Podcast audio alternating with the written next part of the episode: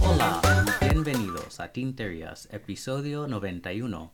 Soy Jeffrey Coleman y estoy acompañado por Eric Gama. Hola Eric. Hola Jeffrey, ¿cómo estás? Estoy muy bien, ¿qué tal tú? Muy, muy bien aquí, disfrutando un día caluroso en Chicago. Sí, por fin. por sí, fin. pero no- nos están engañando porque viene de regreso el frío. Vamos a ¿Ah, ver. sí? Sí. Ay, no. Estoy harto. Acostúmbrate, Jeffrey. Sí. ¿Y qué estás usando?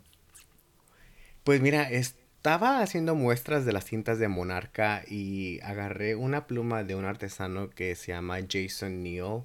Eh, su compañía es Jason Neal Penworks y es una pluma que de hecho me gané de él. Él hizo un giveaway hace unos meses y esta le puso nombre, bueno, es el modelo Tucker y es Lady with the Fan Teal Sparkle Lavender Splendor. O sea, son tres materiales.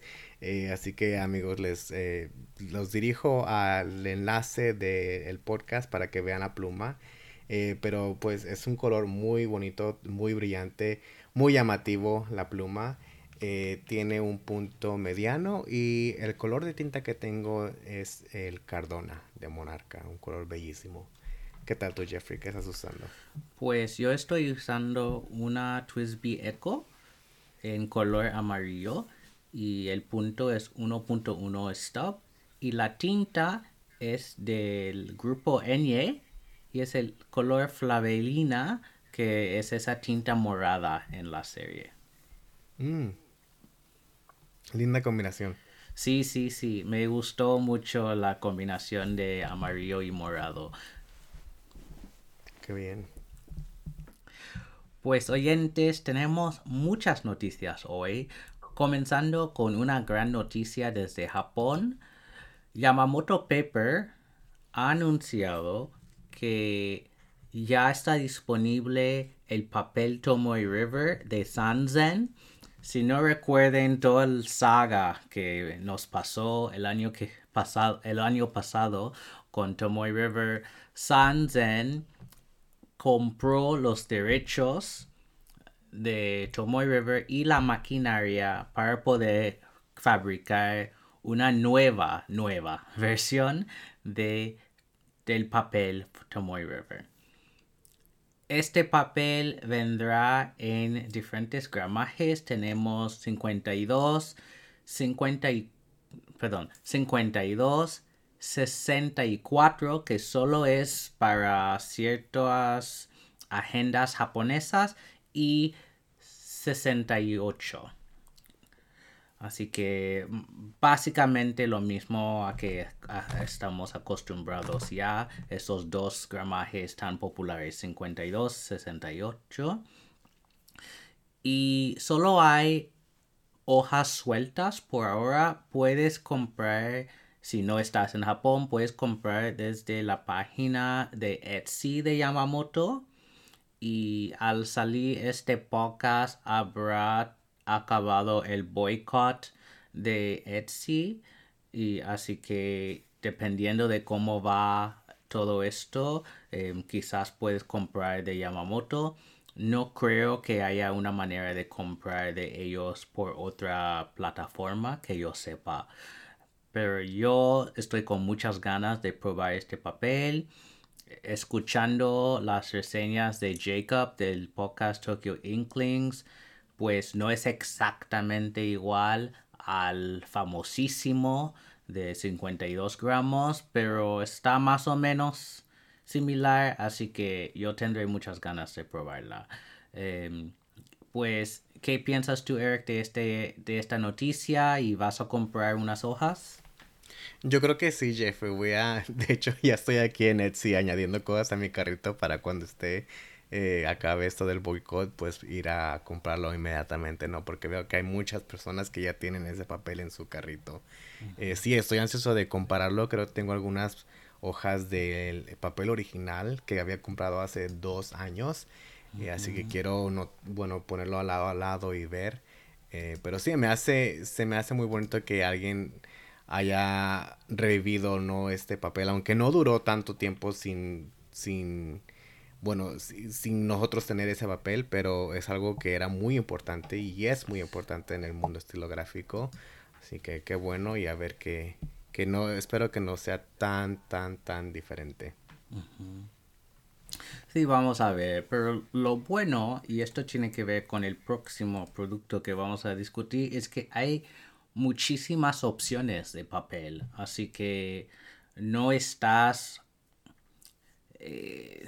no, es, no vas a estar a la deriva sin, sin un papel en, que escribí, sin Tomoe River antiguo, ¿no? Entonces, em, de hecho, la compañía Endless que hace el Endless Recorder, que es un, bueno, es una libreta que utilizaba papel Tomoe River, pues parece que ellos han anunciado su propio papel, ya que no hay Tomoe River, em, pues el Tomoe River que conocíamos, ¿no? Entonces ellos han diseñado su propio papel que se llama Regalia. Y este papel es de 80 gramos. Parece que, según ellos, no lo he probado todavía, puedes ver mucho sheen y mucho sombreado en su papel. No hay ghosting. Eh, la, la, tinta no va a pasar por la página y tampoco hay feathering. Eh, que cómo, no sé, ¿cómo describirías feathering en, en, español? Es cuando, bueno, creo he escuchado un término y ahorita se me escapa de mi mente, pero es cuando la, la, la línea pues se, esparce y hace como venas en el papel y pues se extiende. No, no, está una, no es una línea como controlada. Sí, que es algo muy feo, ¿no? Cuando estás escribiendo y ves que como tentáculos, ¿no? Saliendo de tus letras. Sí. Pues este es otro papel que me gustaría probar. Yo no sé si ellos van a estar en la feria estilográfica de Chicago la semana que viene, pero si están allí o si alguna tienda tiene esas eh, libretas, voy a comprar una simplemente para poder probar este papel, a ver qué tal. Sí, igual yo porque suena muy, muy prometedor. sí, y bueno, este, esa libreta, ¿no? El, recorder de ellos em, es una muy buena, muy buena opción, ¿no? De libreta. Um, es un, es, ha sido bastante popular, tiene varios colores. Es como la de la de Leuchtturm, ¿no? Muy famoso, tapadura, tal. Es muy similar, así que pues si tienen su propio papel y, y se puede escribir mejor que papel Leuchtturm, pero quizás no va a reemplazar a Tomoe River, pero podrá enganchar a diferentes usuarios a comprar. Sí, sería bueno también comparar con el, Cosmo Airlight. Sabes que una de las quejas comunes de Cosmo Airlight es que los aceites, ¿no? De la mano, uno no puede tocar el papel porque se arruina, básicamente. Sí, sí. Pues pasando a plumas, tenemos un lanzamiento nuevo de Leonardo desde Italia. En el modelo Momento Mágico tenemos una nueva versión de esta pluma en que han cambiado la ventanilla. Antes la ventanilla simplemente era la ventanilla sin adornos y ahora hay adornos al, bueno, a los dos lados de la ventanilla. Que yo creo que es un toque más elegante a la versión original. Y hay cuatro colores de esta pluma. Hay Millefiori, Pietra Salata, Emerald y... Oh, no, perdón. Cinco colores. Millefiori, Pietra Salata, Emerald, Matte Black y Glossy Black. En cuanto a los adornos, para Milifiori, Pietra Salata y Emerald hay adornos de paladio o de oro. Y en el caso de las plumas negras, puede ser de rutenio, paladio o oro. Vienen con un alimentador de ebonita si tiene un plumín de oro o una, un alimentador de plástico si es un plumín de acero. También interesante es que solo puedes ver la ventanilla cuando estás escribiendo. Si, si tienes la pluma enroscada, con el capuchón puesto, no podrás ver la ventanilla. Que es algo que hemos discutido un poco en el pasado con, eh, con la supernova que lanzaron hace unas semanas. Vienen con sistema de pistón y el precio está a 199 euros. Pues para mí mi favorita de, de todas es la Esmeralda, que es más turquesa que verde, la verdad, pero creo que va muy muy bien con adornos dorados. Y como segunda opción quizás sería la, la negra mate con adornos en rutenio para hacer totalmente negro. Eh, creo que esto eh, se ve como muy, ah, no sé, da, da, un look muy distinto que no vemos en muchas plumas negras. Pero Eric, eh, ¿cuáles son tus favoritas y quieres comprar una de estas? Pues te voy a ser honesto, Jeffrey. Estoy algo confundido con todos los modelos de Leonardo. ya no puedo mantenerlos, o sea, uno, uno es. Este es este, aquel es aquel, y ya. Estoy algo confundido. Entonces, pero estas ediciones no van a reemplazar la, el modelo mágico, ¿o sí? Solamente son estos cuatro en, en estos colores y quizás otros futuros, ¿no? Sí, me imagino que es un red. Lo han rediseñado Mm. Y la versión anterior no se va a vender más. Mm. Con la ventanilla sin adornos y la ventanilla fuera del, bueno, más dentro del cuerpo, ¿no? Para que lo puedas ver con el capuchón puesto. Creo, pero no se dice, pero me imagino que es esta versión reemplazaría a la versión anterior. Sí, es lo que me imagino también. Eh, a mí me gusta ese detalle porque pienso yo que lo separa de plumas como las de Moonman o, o quizás algunas otras que no tengan esos anillos, ¿no? Esos detalles en la ventana de tinta. Pero a mí me gustan más las que tienen materiales un poquito más únicos, diría yo, que son la Millefiori, la y la Pietra Salata, porque se ve muy especial me gusta cómo se ven los colores y también con, yo creo que con los adornos dorados se ven muy muy bien. Sí, sí. Estaba viendo en mi Aurora Óptima, no sé si puedes ver, pero tiene estos adornos alrededor de la ventanilla también. Así que mm. creo que también si es una versión, si dependiendo del adorno que tienes, esto añade más material y más precio, ¿no? se puede cobrar un poco más, así que quizás es algo, no sé, económico por parte de, de Leonardo al poner estos, esos anillos, ¿no? Que son muy finos, pero todavía es material, no hay un gasto ahí. Sí, eso sí. Pues hablando de gastos, la próxima pluma nos va a llevar al cielo. Montegrappa por fin ha terminado la serie de Dante Alighieri, la, la Divina Comedia, con la tercera pluma que se llama Paradiso. Hay dos versiones de esta pluma. En plat, bueno, una plateada y una dorada. También hay rollerball y pluma estilográfica, pero vamos a hablar de la pluma porque, bueno, hay mucho que discutir aquí. En cuanto a la primera versión de, plata, hay cinco hay seis opciones de plumín, extra fino, fino, mediano, grueso, doble grueso y 1.1 stub. Todos los adornos son de plata El plumín es de 18 quilates de oro.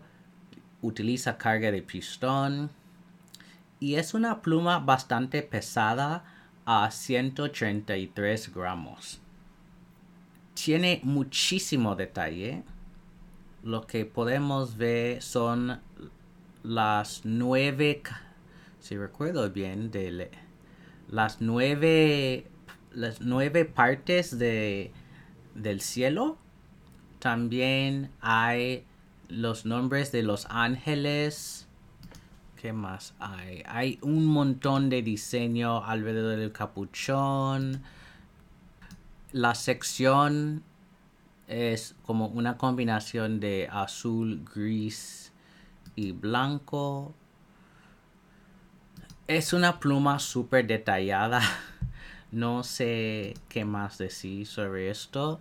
Em, al otro lado del, cuerpo vemos que hay joyas para representar a la luna, Mercurio, Venus, el Sol, Marte, Júpiter, em, Saturno y podemos ver una unas constelaciones también. Bueno, lo que quizás va a sorprender a algunos de ustedes, pero no a mí porque estoy acostumbrado ya a las plumas de Montegrappa. Esta versión cuesta 6.595 euros. Entonces es una pluma carísima. Esto es solo la versión de plata. Luego pasamos a la versión de oro, que es exactamente igual. Simplemente en vez de tener todos los detalles en plata, tenemos detalles en oro. Lo mismo en términos del sistema de pistón. El plumín es de 18 quilates de oro esta pluma pesa un poquito más a 192 gramos. Entonces son plumas muy, muy pesadas. Y esta pluma, la versión dorada, cuesta 96 mil euros. Es que esto ya es ganar la lotería eh, hay que tener seguro para esa pluma misma, porque si no, si alguien te lo robe, es como que fin de tu vida, ¿no? Em, pues es, una pluma bellísima. ¿Quién tiene ese tanto dinero para comprar esa pluma? pues alguien, porque han habido otras en la serie y se vende. ¿no? Es que, bueno, lo mismo pasó con Juego de Tronos. Había esas plumas, había esa pluma del White Walker que costó 50 mil euros porque los, los ojos del White Walker zafiros, eran zafiros o algo así. Em, y tenía el cuerpo hecho de diamantes. Han hecho esto de, de Harry Potter y otras cosas. También hablamos de esa pluma de Batman hace poco. Esa pluma cuesta 5 mil. Entonces Montegrappa hace muy bien estas plumas de lujo que, a ver, no vas a escribir con esta pluma. Esto ya es un objeto de, es una obra de arte. Sí. Y está para presumir y mostrar a la gente, pero no, no creo que haya personas escribiendo con estas plumas como si fuera una como si fuera una Platinum Preppy, ¿no? Que déjame sacar mi paradiso. sí.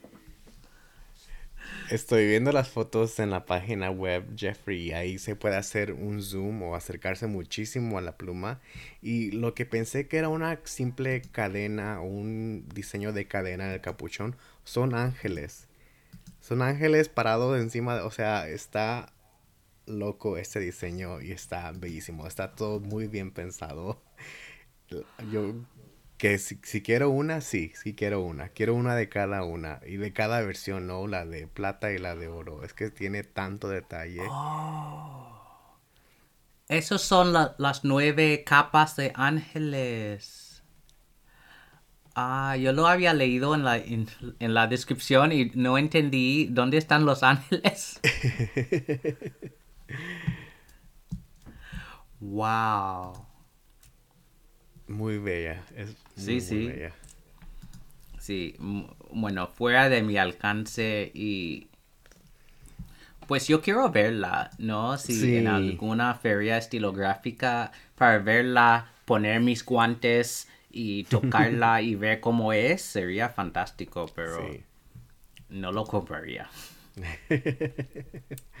Bueno, si tuviera el dinero sí la compraría. Pues pasando a tintas, desde Wearing Ghoul en Corea del Sur tenemos una nueva serie basada en la novela Alicia en el País de las Maravillas. Hay cinco tintas. Tenemos Alicia, que es una tinta con shimmer. Tenemos el Cheshire Cat, que es una tinta morada o magenta. Tenemos al White Rabbit, que es como color rosado oscuro, como durazno quizá. Tenemos la Reina de Corazones, que también es una tinta con shimmer, que es como un color burdeos con un shimmer dorado. Y luego tenemos el Mad Hatter, que pues yo creo que es un verde gris. Sí. Bueno, estos cinco colores estarán disponibles a final de este mes, el 27 de abril, por la página de Wearing Ghoul. Yo no soy tan fan de esta novela y todos los motivos de Alicia en el País de las Maravillas, pero yo creo que han hecho bien con la selección de los colores no es una... Bueno, esto no es para mí. Yo tengo muchas tintas. eh, así que estoy tratando de limitar y ser un poco más tiquismiquis con los, los, las tintas que voy a comprar. Pero yo creo que han hecho muy bien. Especialmente en el caso de Cheshire Cat. Yo creo que esa y la de Alicia misma son las dos mejores, creo. Eh, Estoy de acuerdo contigo, Jeffrey. Estoy viendo las tintas y creo esas son las únicas dos que me cuadran.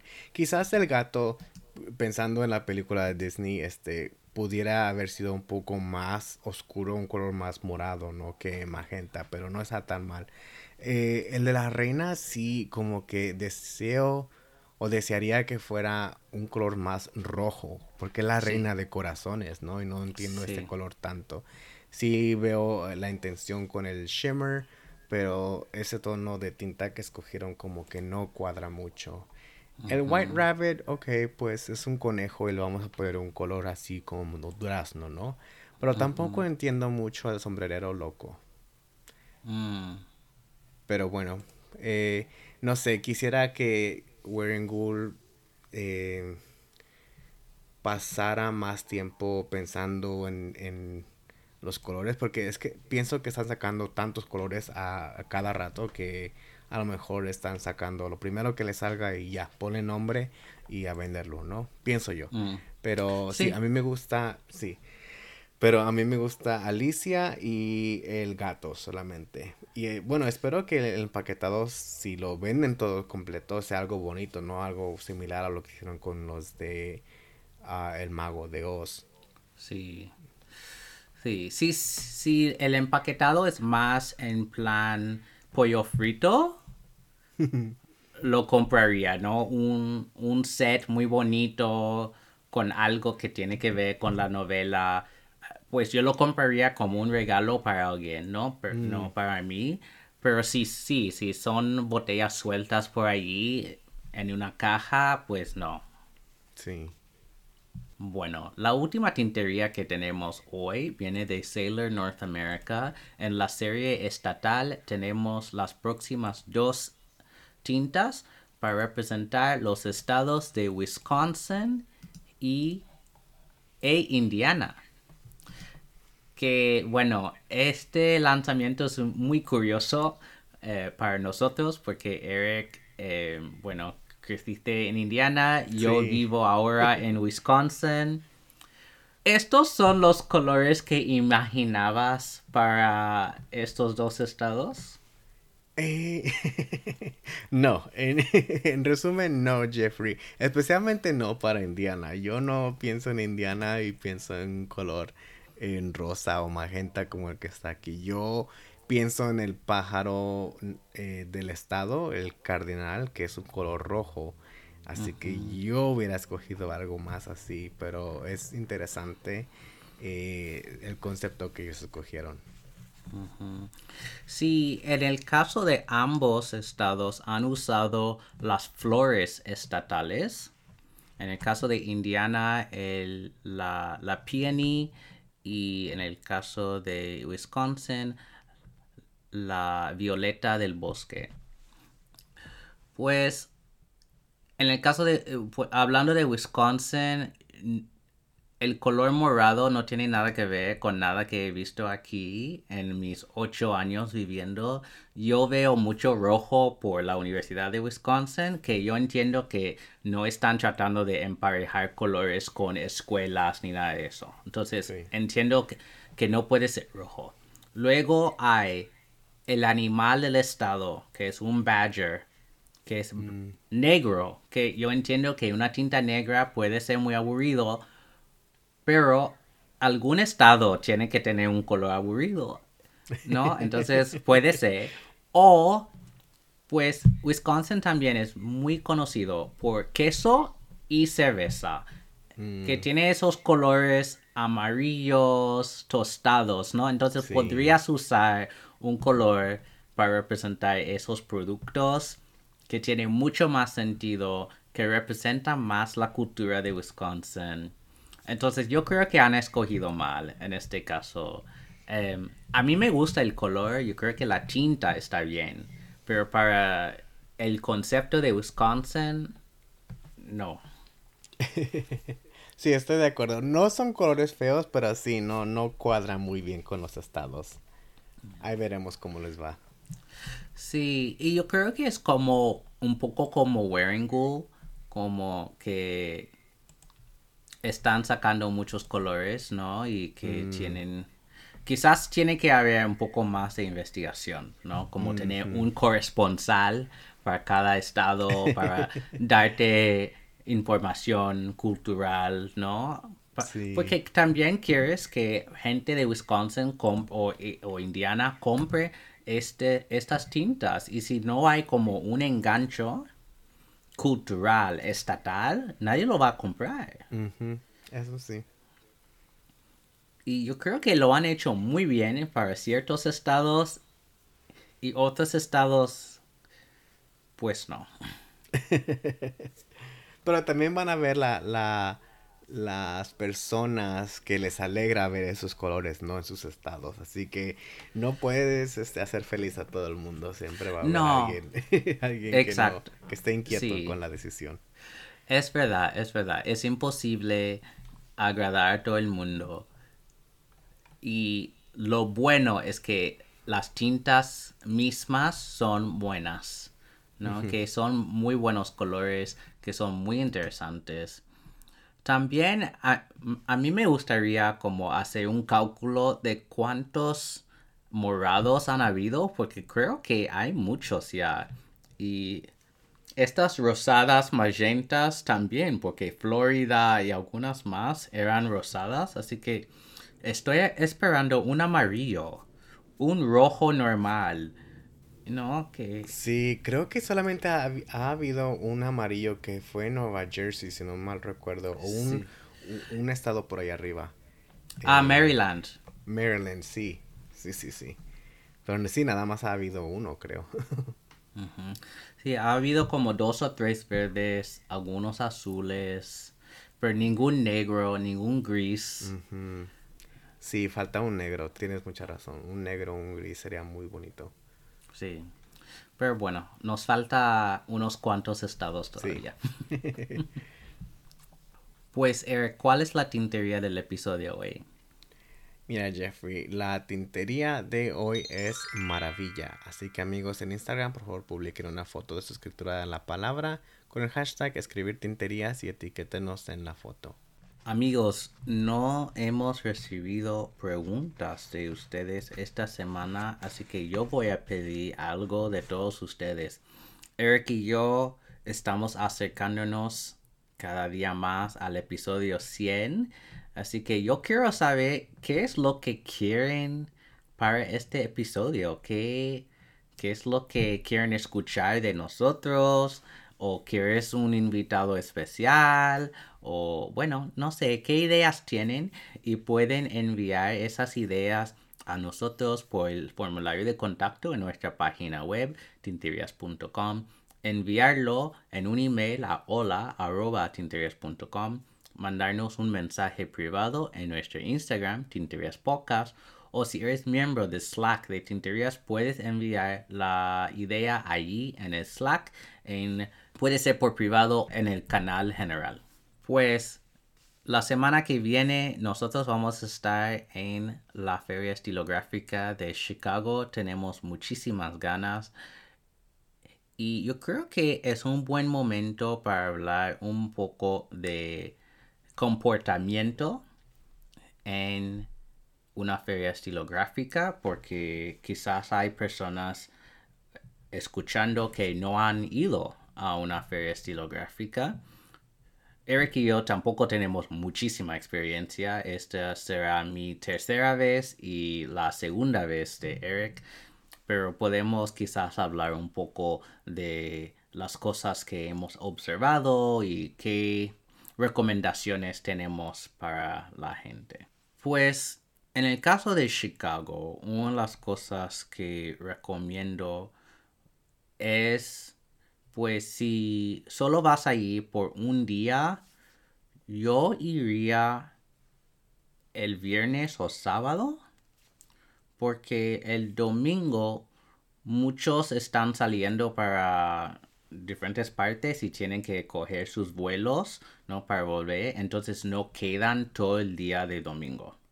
Entonces quizás habrá un vendedor que sale a las 12 y si no llegas hasta mediodía no estarán y también habrá menos inventario, ¿no? Menos productos para comprar porque ha habido tres días de gente comprando esos productos. Entonces, eso es la primera cosa. Segunda, en el caso de Chicago ha sido muy útil venir con dinero en efectivo. Porque a veces hay vendedores que te dará un precio más bajo si pagas en efectivo. Ah, también si pagas con tarjeta de crédito tienen que, tienen que cobrarte los impuestos que son muy altos en Chicago. Em, así que eso es otra cosa, ¿no? Entonces para considerar, entonces y con dinero en efectivo. Y súper importante es y con un presupuesto y hacer toda una vuelta de todas las mesas antes de comprar algo, al menos que no sea algo súper limitado. Por ejemplo, la mesa de Franklin Christoph, ¿no? Que no habrá plumas de Franklin Christoph en ninguna otra parte de la feria. Entonces, si pasas por ahí y ves algo, pues cómpralo ya porque no estará. Pero en el resto de la feria, pues yo creo que puedes dar una vuelta entera antes de comprar para tener una idea de, bueno, quizás hay tres vendedores vendiendo, no sé, una pluma de Twisby, ¿con quién te llevas mejor, no? O a quién quieres apoyar o lo que sea. Entonces, estas son mis recomendaciones que vienen a la mente para comenzar, pero ¿qué tienes tú, Eric, desde tu experiencia el año pasado? Eh, pues mi experiencia el año pasado fue muy corta, Jeffrey, porque no estaba tan disponible, pero lo único que se me ocurre ahorita es que eh, no es mucha costumbre uh, regatear con los vendedores, o sea, de querer negociar el precio o el costo. Es que también tienen que entender que los precios a veces están...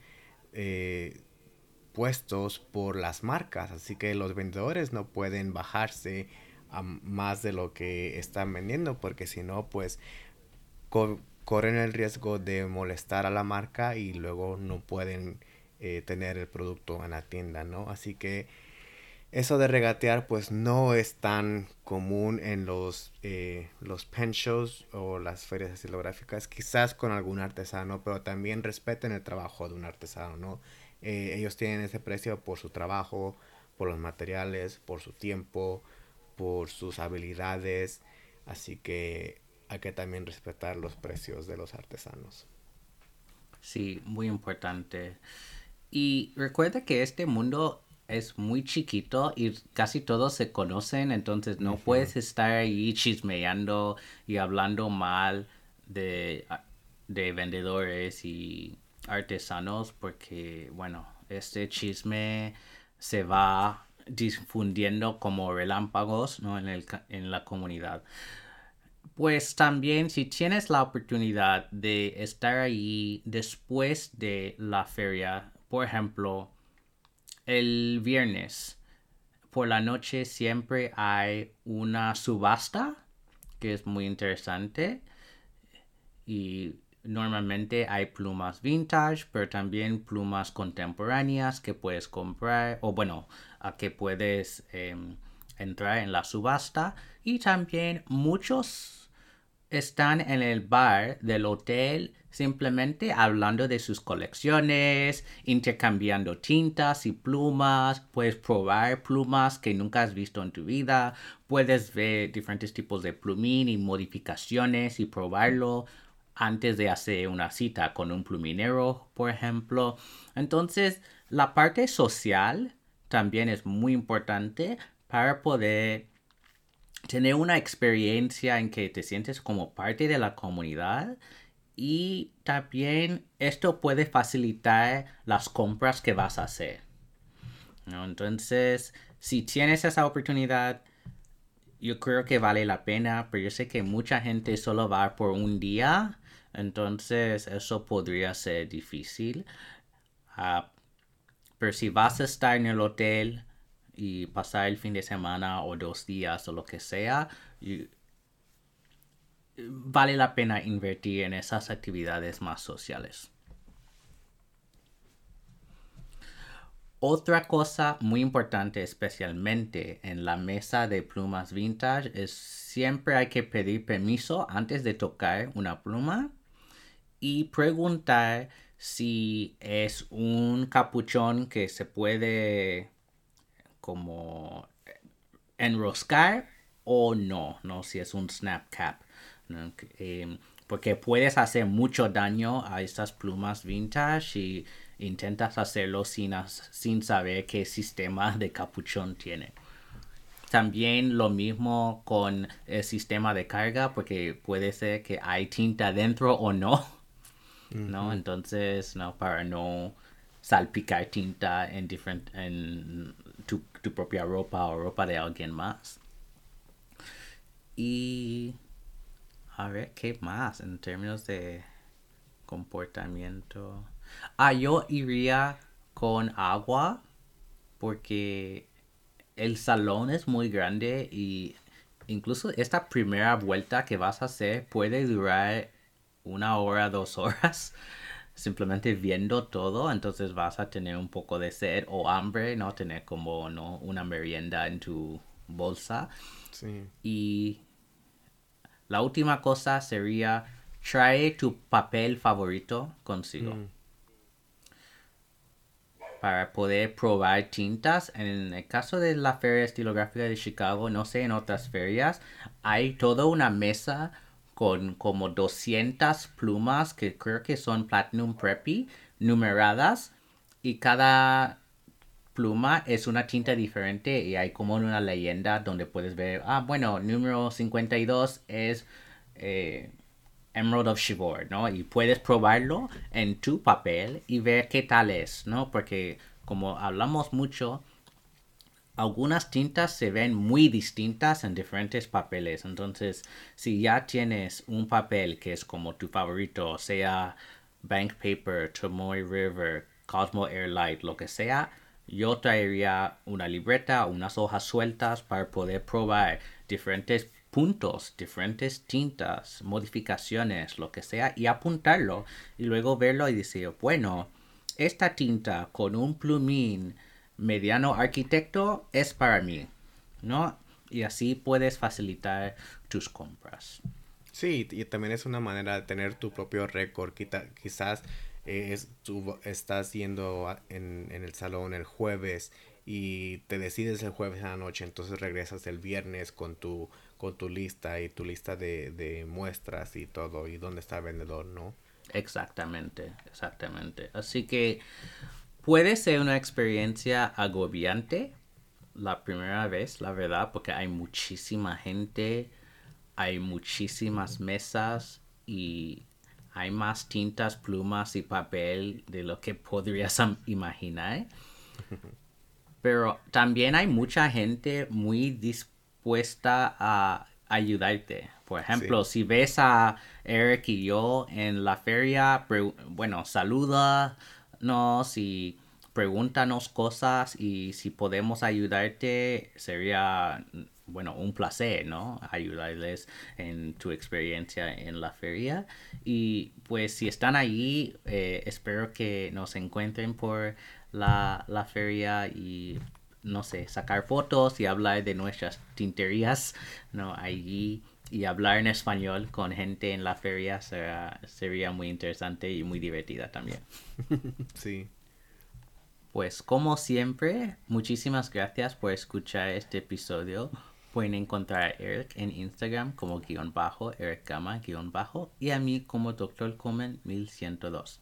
Y recuerden, no hagan tonterías, sino tinterías. Chao. Bye. Thank you.